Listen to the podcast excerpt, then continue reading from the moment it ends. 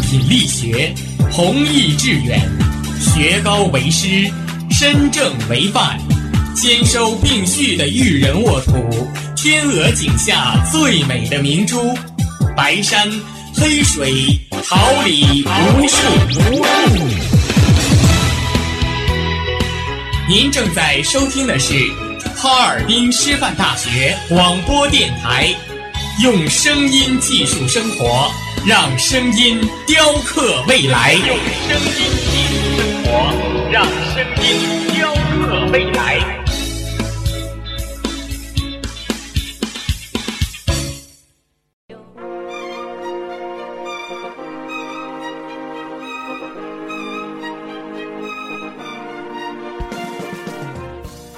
春华秋实，桃李不言。炫动之声，无限精彩。FM 七十六点二。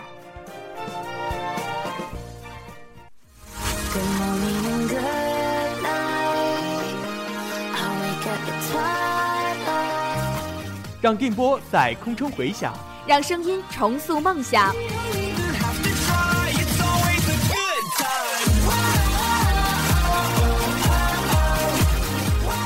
在青春的旅途上，用电波打破沉寂。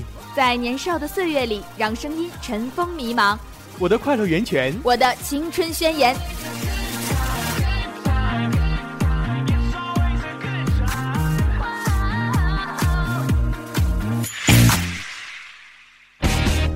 尔滨师范大学广播电台，正青春，传递正能量。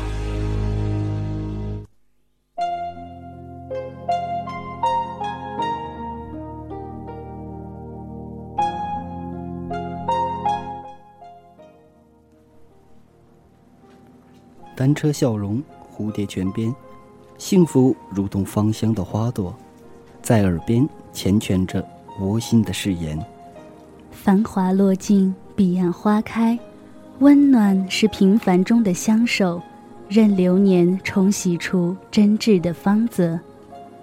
人生就是一场盛大的遇见，一颦一笑，点滴温情。眼泪是尘嚣之外的一泓静水，带您一同徜徉文海天空。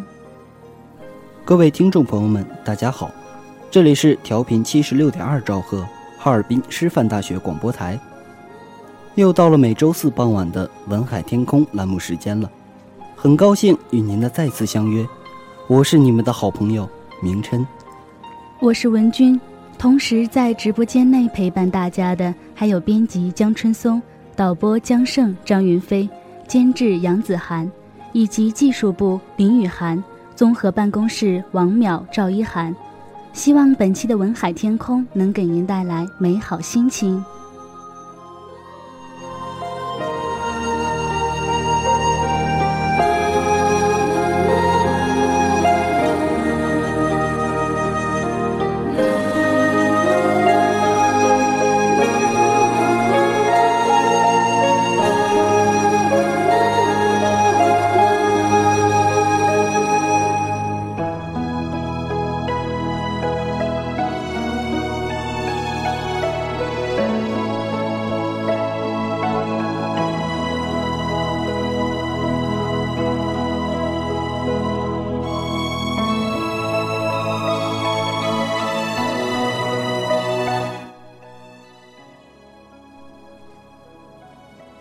岁月，小城故事，别样华年，多少苦乐悲欢，你我一起走过。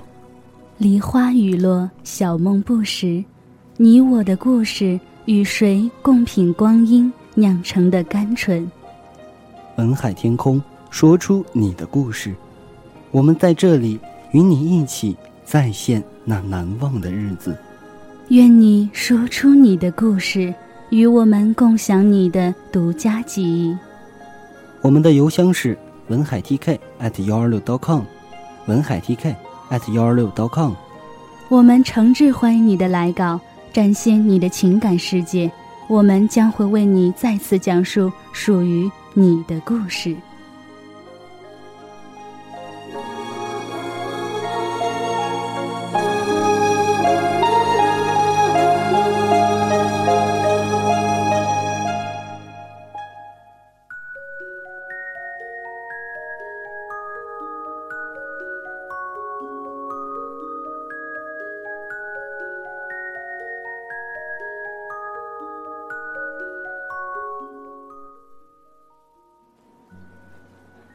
情如风，红尘滚滚，品一杯香茗，我谈人生百态。意如烟，眼波流转，兼一树梨花，体味人间冷暖。为您讲述生命中的唯美与感动。下面，请随我一同走进小城故事。每每想到过去，总会想起师傅。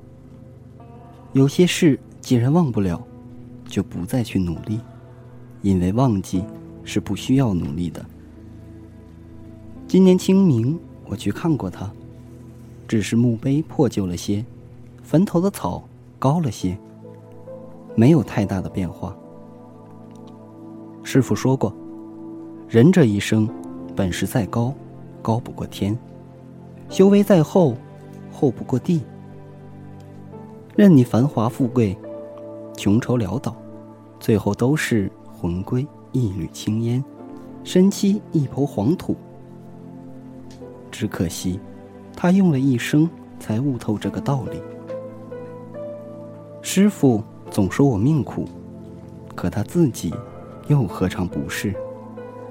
我是个孤儿，由师傅抚养成人。我曾多次向师傅问起我的身世，师傅始终闪烁其词，似乎不愿提及。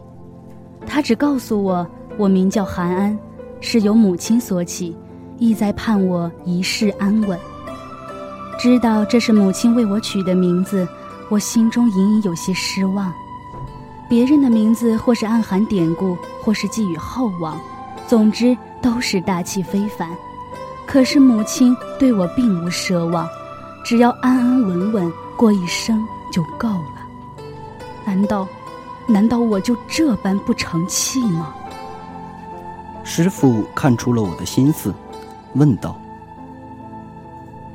你是不是觉得这名字太过普通？你母亲对你的期望太低了？”见我垂头不语，他接着说道。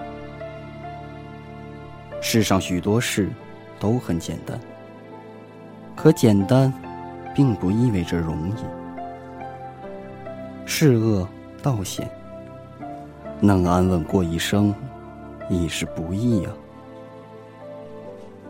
听了师傅的话，我才明白母亲的良苦用心。师傅又说：“你母亲给你起名韩安，是平日用的。”行走江湖，却不能用这般寻常的名字。我且给你起一个，就叫尤努。嗯，韩尤努，好，哈哈，好。我听得一头雾水，待师傅说完，赶忙问道：“师傅，我我何时也成了江湖中人了？”师傅满脸狡黠的笑：“一切全是你自己所选。”怪我不得。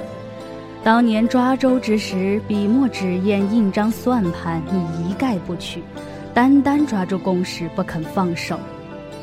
既然如此，我也不做争辩，只是这有弩的名字实在古怪，却又不敢对师傅明说，遂问道：“既然如此，全听师傅的。只是弟子愚钝，不知这有弩之名有何深意，望师傅示下。”师傅哼一声道：“你定是嫌他古怪，不喜爱这名字吧？又不敢明说。本门有两道铁律：一是武功传内不传外；二是起名必有深意。为师是望你如尤那般敏捷矫健，似弩一样蓄势待发。自古学会文武艺。”货卖帝王家，文人自然是学而优则仕，习武之人则不然。营生虽多，但大多低贱，街头卖艺，终非长久之计。为人护院，自然低人一等；替人保镖，难免风餐露宿。当兵嘛，又怕克扣军饷。思来想去。师傅带着我投奔了他一个当了知县的远房亲戚，成了一个快班班头。现在想来，当班头是师傅最好的选择了。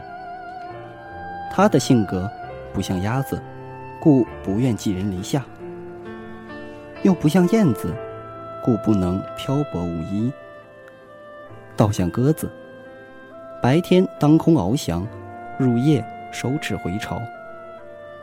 既不是身份，又不必漂泊，而我，自然成了师傅手下的一个捕快。闲来无事，师傅也方便教我武艺。衙门口朝南开，有理没钱你别进来。衙门就是一个吃人不吐骨头的地儿，在这儿当差可绝没有想象中那么简单。听师傅说，衙门是由衙门转化而来的。衙门本是军事用语，是军旅营门的别称。当时战事频繁，王者打天下，守江山。完全凭借武力，因此特别器重军事将领。军事长官们以此为荣，往往将猛兽的爪牙置于办公处。后来嫌麻烦，就在军营门外以木头刻画成大型兽牙做事。营中还出现了旗杆、端式有兽牙，边缘裁剪成齿形的牙器。于是，营门也被形象地称作衙门。汉末时，衙门成了军旅营门的别称。这一名称逐渐移用于官府。《吴瓦文件记》中记载：“晋俗尚武，是以通呼公府为公衙，府门为衙门。自烧鹅变转而为衙役。”唐朝以后，“衙门”一词广为流行。到了北宋以后。人们就几乎只知道衙门了。听师傅说完，我发现师傅并非只是一介武夫，说起话来竟能引经据典，完全是个读书人。我问起其中缘故，师傅只是笑而不答。我知道绝技问不出来，只得作罢。而衙门的人事构成，除了知县、钱景、钱老爷。田文亮、田师爷之外，就是三班六房。六房指吏、户、礼、兵、刑、公、书吏房；三班指造、壮、快三班。造班主管内勤，快班和壮班共同负责缉捕和警卫。我与师傅便属快班，柴元禄和杜振英二位却是壮班班头。快班、壮班权责既有交叉，难免相互掣肘。我们快班靠手脚快捷混事，专供持票传案、拘捕人犯、刺探侦缉和传送公事，也称快手、捕快。壮班，也称民壮，掌供拆缉捕盗，故也称州县卫兵。各州县均依地方之大小而额设民壮三十至五十人不等。以保护仓库、协击盗贼，负责州县官及衙门内的安全及社会治安防范诸事。民壮招之于民，由州县衙门加以训练、预警调用，并选其中游壮者为头目，势必仍复为民。民壮虽为衙门应役之人，但身份仍列于其民。与造吏、捕快等属于执剑役者不同，所以柴渡两位班头常常瞧不起我徒二人。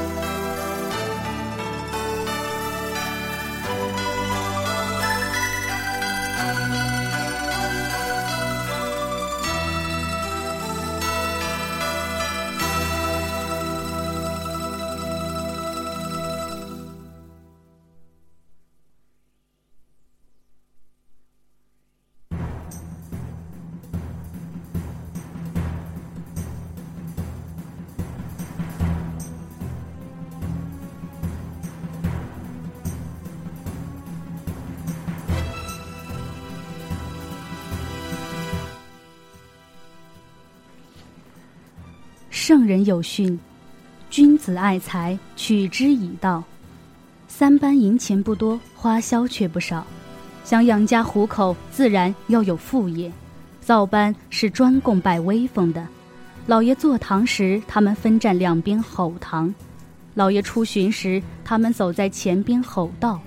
平素还有许多打杂差事。他们赚钱的法门主要有两条：一是借执行刑罚，二是趁采买物件。州县衙门的大堂上。动用刑具是家常便饭，追付逼税要动刑，审讯送案要动刑，处分非礼、伪制或不良也要动刑。这道手续例由造办经办，卖人情、收讹诈全从这上头出来。一根水火无情棍下，可让你生，可让你死。亦可让你生不如死，更可让你求生不得，求死不能。至于采买物件时的外快，也消细说，既要炸店铺的，还要开账房油。壮班、快班前路大同小异，每民间有事，应予居送，则有斜脚钱。或以旧居职，两月河西。则有酒饭钱。奉习踪迹奸轨，未得而株连之，则有宽限钱；以得而莫复之，则有买放钱。城内每月每家有灯油钱，买卖房契有画字钱，各项搭盖批言有引报奋力，香宴有变有备犯法物。每出千吉年中，置酒邀会，每家银三五分，则曰打秋风。这其中最大的进账，当属宽限钱，又叫贼开花。民间遇有窃案，呈报之后，将被窃邻近之家资财殷实而无顶戴者，搬出只为窝户，拘押所前。每报一案，牵连数家，名曰贼开花。相取无知，聚于法网，出钱七八千至十数千不等，谓之洗贼名。一家被贼，即数家受累。师傅不愿收这种脏钱。师傅是班头，每月可领六两银子。我的月钱是三两八钱。好在快班只有我们两个，无需多余打点。知县老爷又是师傅亲戚。偶尔会接济我们。师傅又是破案好手，总会领到赏钱。在我的记忆中，只有一次师傅没能在笔县治内破案，适逢大行皇帝驾崩，新王登基，大赦天下，故而备受责打。只是木秀于林，风必摧之。白花花的银子我们不挣，壮班的柴杜两位班头便去挣了。反过来还要为难师傅，柴元禄乐于言谈，办事心思缜密，滴水不漏；杜振英快人快语，遇事当机立断，心狠手辣。柴杜二人能谋善断，遇事果敢，但他们二人的徒弟白云飞却是敦厚善良之人。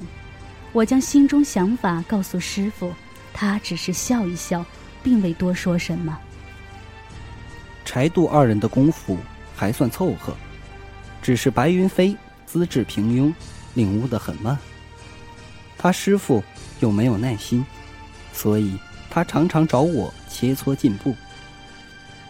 我见他为人忠厚，不忍拒绝，也时常教他一招半式。一日，师傅看过我练功，说我下盘不稳，要多扎马步。我练功也有一段时日，在练马步这样的基本功，难免会被人笑话。可师傅的话又不能不听，便找个僻静所在，老老实实扎起马步来。但事有凑巧，白云飞不知为何寻到此处，见我这般情形，强忍笑容问道：“韩师兄闲来无事，怎么练起马步来了？”我遂如实相告，接着说道：“师傅说这灵蛇拳拳法虽然灵动，但弱点在下盘，练此拳法下盘必须要稳。白云飞笑着说道：“昨日家师指点我灵蛇拳，说我下盘功夫已然够用，师兄武功远胜于我，又何必在这入门的东东西上耗费时间呢？”可可师傅说：“哎。”我想胡班头的本意是不希望师兄你骄傲自满，借此磨磨你的锐气。走吧，今日就由小弟做东，咱们去醉春楼喝两杯。走吧。此事过后，我并未在意，直到有一天，我去寻白云飞，正遇上他师父训导他武艺，我便在远处等候，以免被人说是偷师学艺。隐隐中。听杜头道：“你下班功夫已有精进，为何还练马步？这等入门的功夫呢？”什么？白云飞在练马步？我飞身躲到树上，轻轻拨开树叶，看个分明。他果然在扎马步。我心中暗骂：“好个阴险歹毒的白云飞！你劝我不练，自己练的倒欢。”怪只怪我有眼无珠，错看了你。下到地上，我直接去找师傅。师傅听我说完，微微一笑，道：“画龙画虎难画虎，知人知面不知心呐，自古亦然。喏，你看。”说着，顺手递给我一本书，书里写着：“前方多歧路，各自莫强留，志意随心去。”道书任君游，孤身不相念，忧心复何求？谁料旧时友，取我向上头。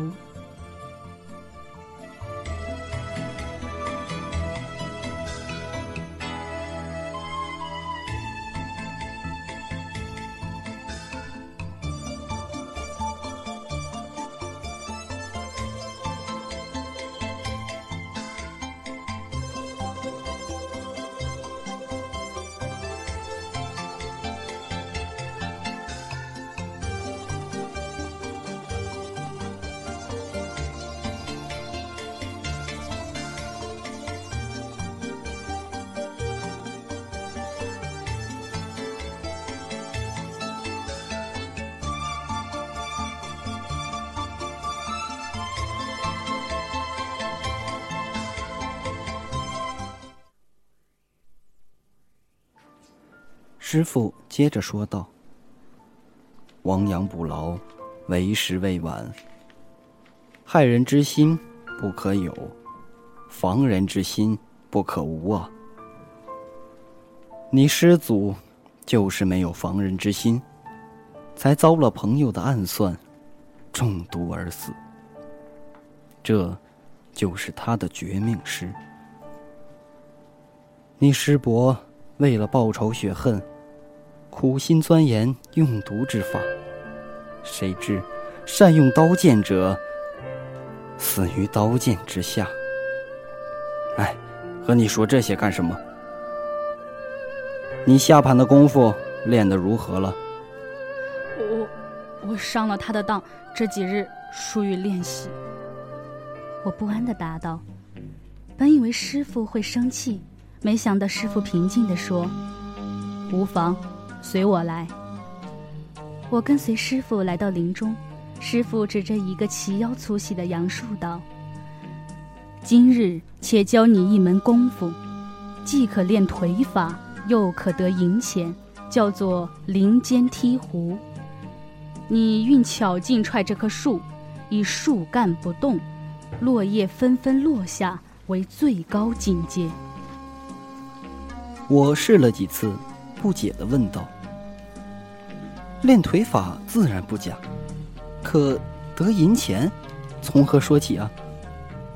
师傅拍着我的头道：“你个傻小子，你以为知县用过只因我能办案？办案有何难？柴渡之流也会，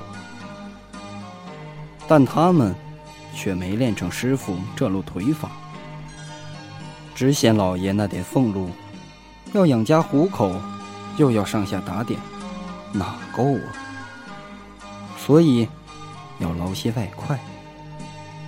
毕竟为师读过圣贤书，贪污赈灾钱款这样有损阴德的事，钱老爷是不会做的。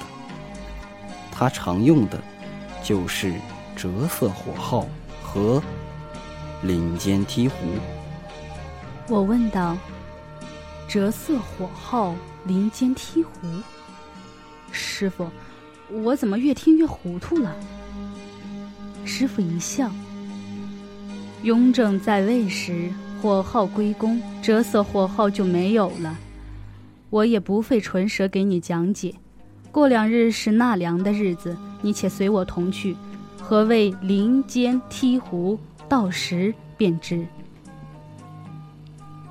挨过两日，到了百姓交纳粮食的日子，只见钱老爷喜笑颜开，在瘦弱的田师爷搀扶下莅临指导。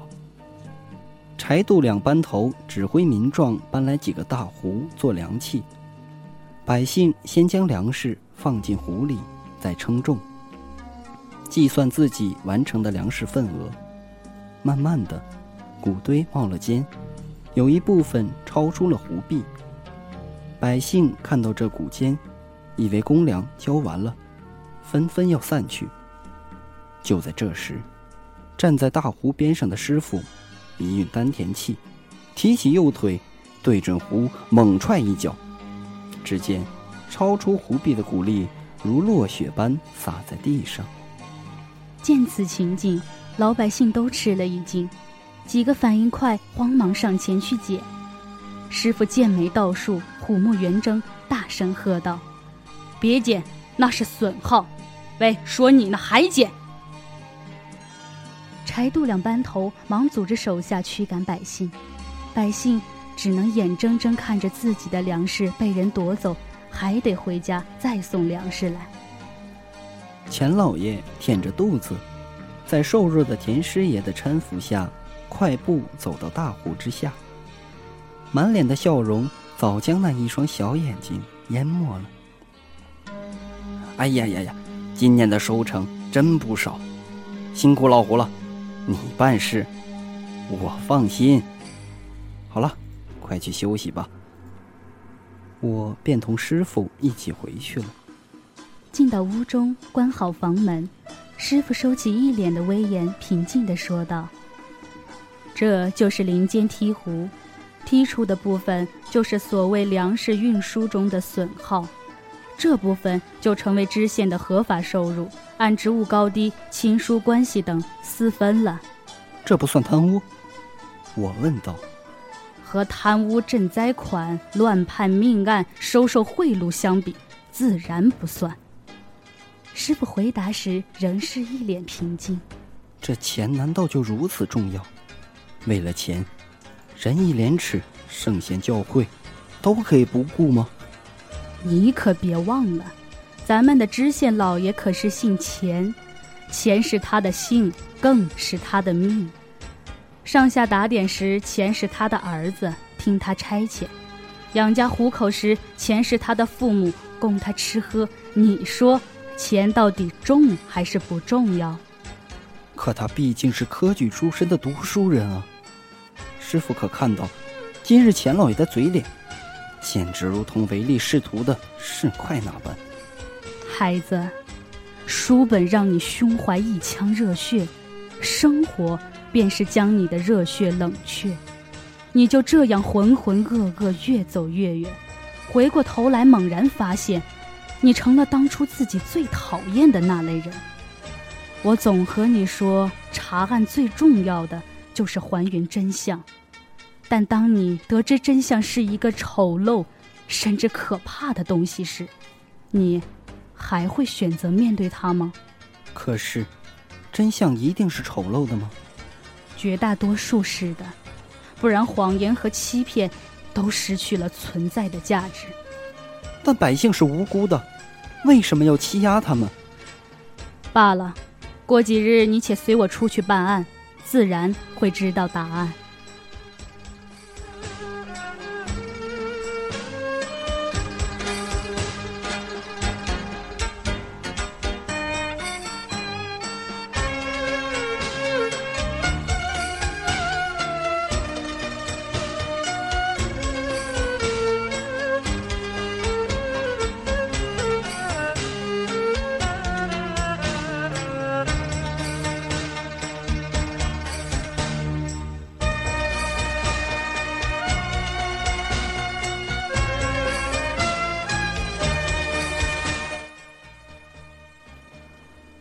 几天之后，我随师傅身着便服，来到临县的一家酒楼，捡个干净的桌子坐下，点了几样师傅爱吃的小菜，便和师傅有一句没一句的聊了起来。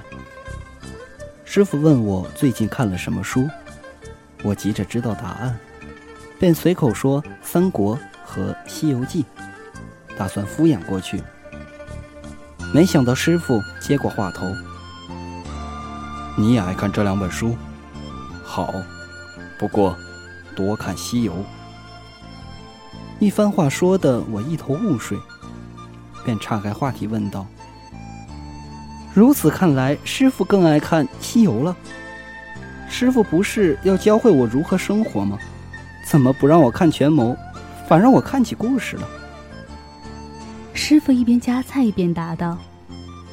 三国将人写得像神，西游则把神写成了人。若是将西游倒过来读，这才是真正的生活。你总说当差无趣，今天我就给你讲一个我当差时遇到的趣事吧。有趣事可听，我放下碗筷，盯着师傅。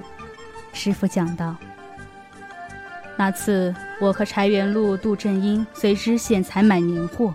遇到一个祈愿，知县一时兴起，打算与他们交个朋友，切磋一下棋艺。没想到的是，祈愿居然有个规矩：逢棋必赌，不赌免役，每局最低五两银子起注。五两银子，我每月的月钱加起来还不到五两，这祈愿也太黑了！我惊呼道。知县嘛，你是知道的，平时没什么喜好，就爱下个棋。若下的是围棋，倒也罢了，起码有风雅之名。可他偏偏爱下象棋，堂堂的县太爷，总不能和市井之徒一般，整日闲坐在棋盘前消磨时光吧？难得有这样过瘾的机会，知县岂肯放过？一时间只杀得车扬马翻，天昏地暗。那后来呢？谁输谁赢啊？我话还没说完呢，你这小子总打什么岔？这棋院的两位院长，一个叫棋神，一个叫棋圣，这两位就靠着下棋过日子，棋艺能差吗？他们故意设局引知县入购，每次知县都是在即将取胜时输掉全盘，连输十局，五十两纹银就这样白白送给人家了。哎，你怎么不说话了？您不是不让我打岔吗？傻小子，你应该说：“师傅，你说了半天，口干了吧？喝口茶润润嗓子。”我将茶杯递给师傅，哼了一声：“这溜须拍马功，您就不必教我了，教了我也不学。”师傅哈哈大笑：“哈，你这小子啊，若说这溜须拍马功……”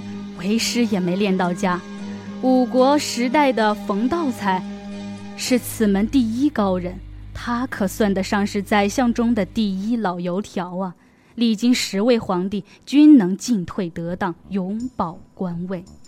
他凭的不是什么雄才大略，不是什么安邦治国之才，他只不过是一个贪图官位、追求后路的庸人而已，而且还缺乏气节。一旦看到苗头不对，便立刻另攀高枝。他用一首诗就表达了他的为人之道：“莫为微时变呛神，前程往往有其因。终因海月归明主，未醒乾坤现吉人。道德几时曾去世？舟车何处不通经？但教方寸无诸恶。”虎狼丛中，也立身。我不屑地说道：“徒儿前世修来的好福气，有幸没见到这样厚颜无耻之人。”啊，我刚才说到哪儿了？你这一打岔，我又忘了。这次可怪师傅自己，与我何干？我申辩道：“好小子，你几时学会顶嘴了？看我！”我一瞧师傅要动怒，便抢着说道。知县老爷输了五十两银子，后来怎样？输了银子嘛，日后还能赚回来，自然好办。这输了面子，线下就得找回来，这才难办呢。像柴渡之流是好奴才，却不是好下属，只会摇尾乞怜，却不会办实事。找回面子这样的事，怎么能靠他们呢？那靠谁？哼当然是靠你师傅我呀。哦哦，对对对。可是，你师傅的棋力就能把面子找回来？傻小子，这次靠的不是棋力，是智力。我上前一拱手，说道：“贵院的两位院主棋艺高超，在下特来请教。”同时挑战两人，连输两盘，岂不更丢面子？我吃惊地问道：“不这样，怎么找回面子？”第一间棋室里，棋神执红先行；第二间棋室里，棋圣执黑后走。我来往穿行，左右开弓，直下到日头偏西，两局棋方才结束。天哪，师傅竟然这么厉害！结果如何？我忍不住又问道。哼，输给了棋神，但赢了棋圣，输赢相抵，两不相欠，面子算是找回来了。师傅得意地说道。师傅明明棋力不敌，怎能下出一胜一负的结果呢？我追问道。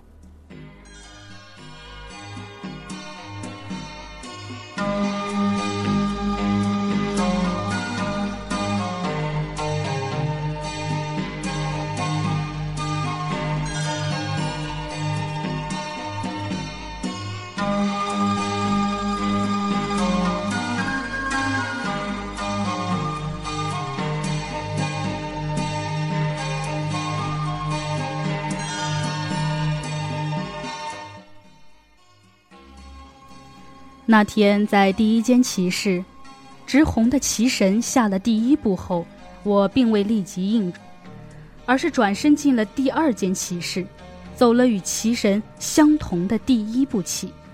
等棋圣应了第一招后，我又到第一间棋室，把棋圣应的那一招照搬到了第一盘上，以凶之矛攻地之盾，又以地之矛攻凶之盾。让被蒙在鼓里的兄弟俩相互厮杀，自己坐等渔翁之利呀！不管他俩棋艺如何高超，反正我都是一输一赢，而这个结果对他们来说，则是无可挽回的失败。面子是不是找回来了？师傅说完，抿了一口杯中的酒。师傅您真厉害，居然能在转瞬间想到这么巧妙的办法，徒儿佩服。这油嘴滑舌，还说不会溜须拍马，这当然不是我想出来的，是为师在书中看到的，是明末一江古镇发生的事。我让你读书，不是为了让你整日张口“子曰诗云”，闭口“知乎者也”，是为了让你活学活用，博观而约取，厚积而薄发，技多不压身。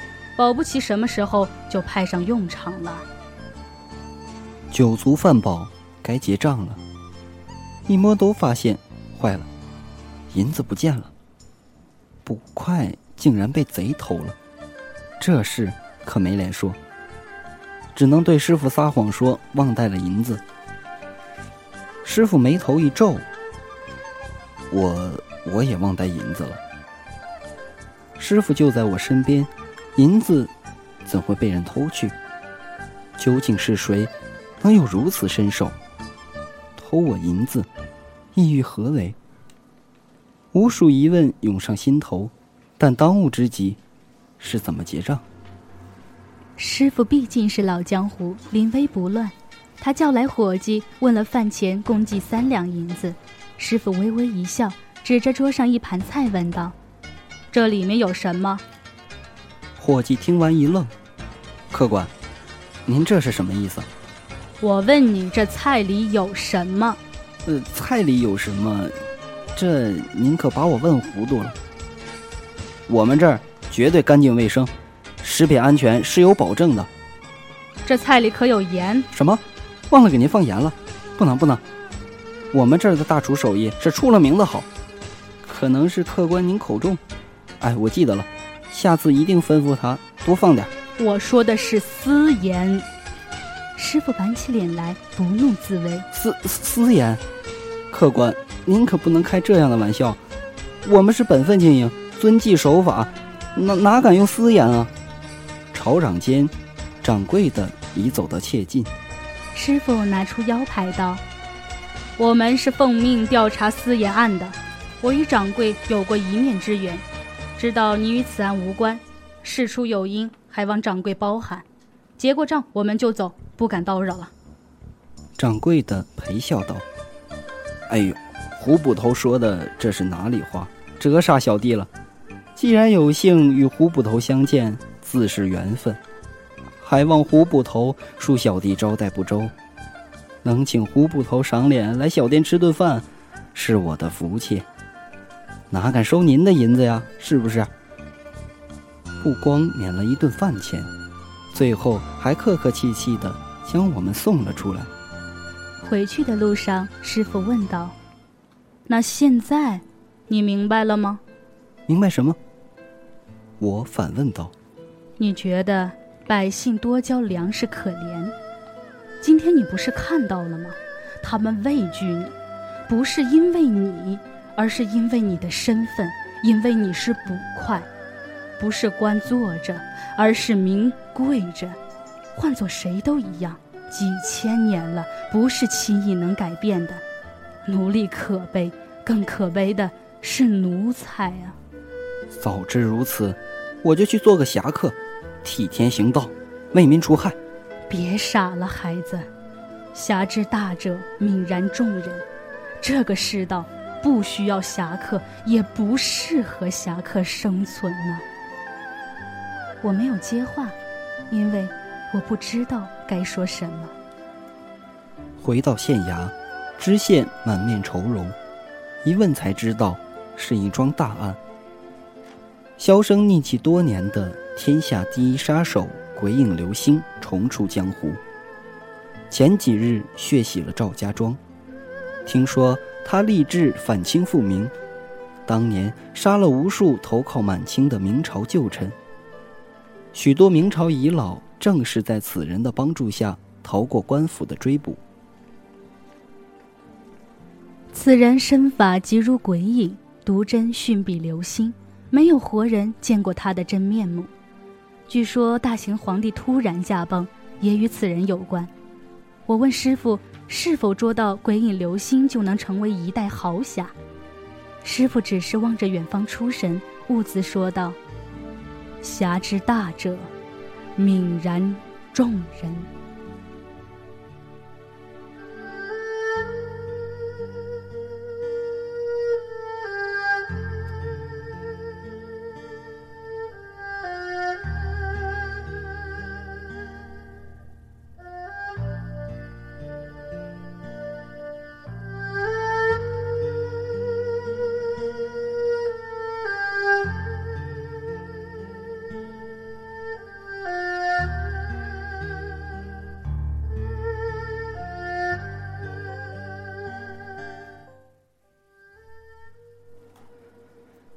水穷处，不见穷，不见水，却有一片幽香，冷冷在目，在耳，在衣。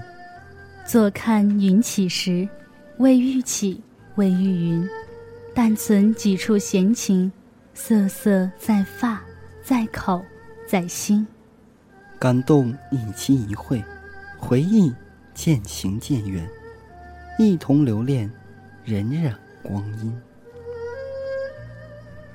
龙争虎斗，刀光剑影，十余载；血雨腥风，折戟沉沙，几度秋。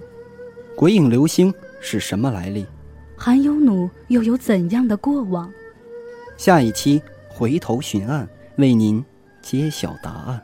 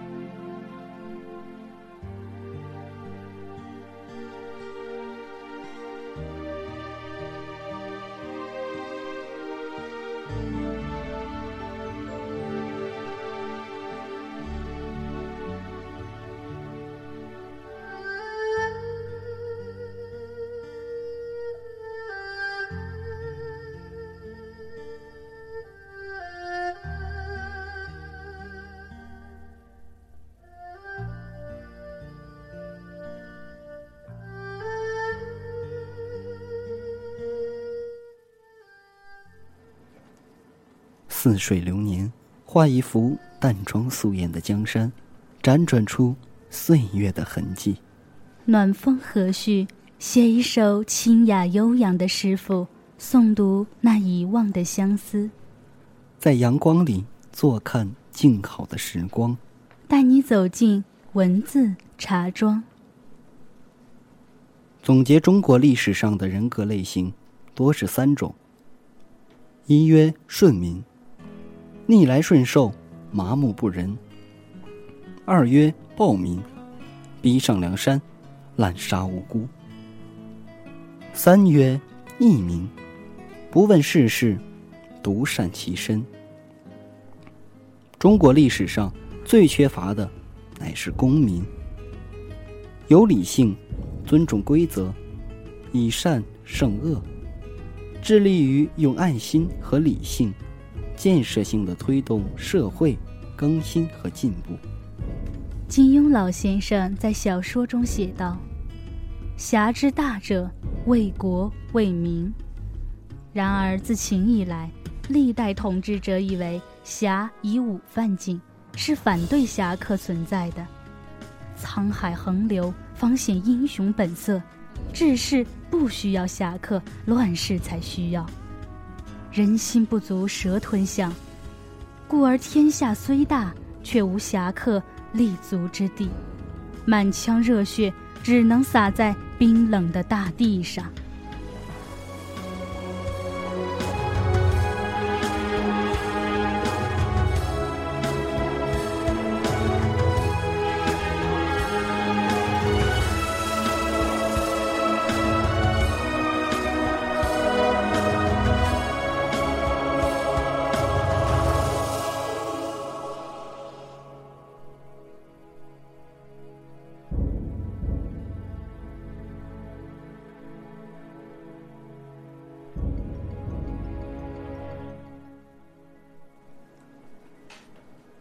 文海天空，任世事沧桑，浮云变幻，故事依旧。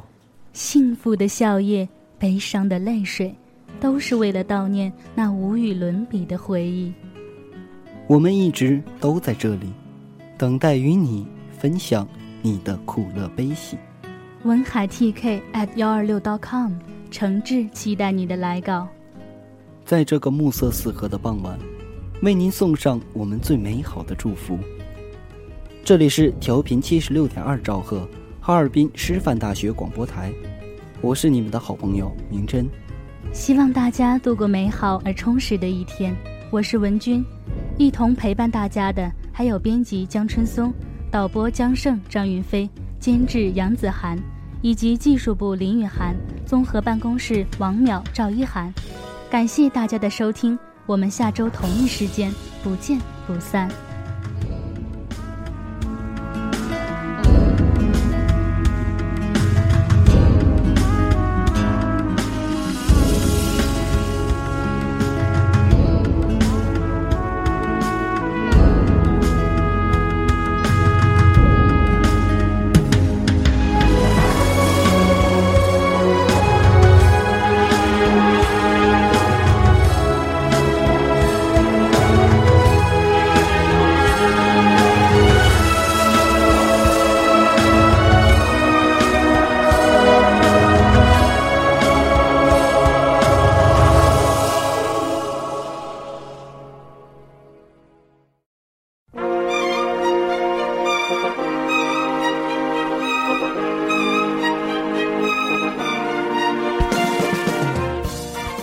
华秋实，桃李不言。炫动之声，无限精彩。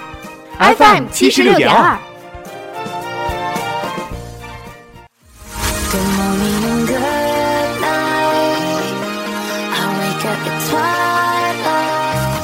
让电波在空中回响，让声音重塑梦想。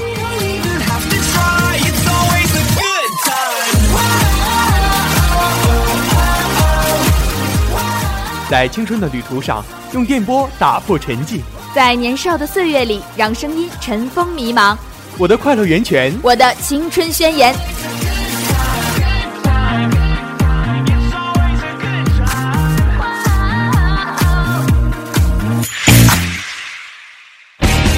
哈尔滨师范大学广播电台，正青春，传递正能量。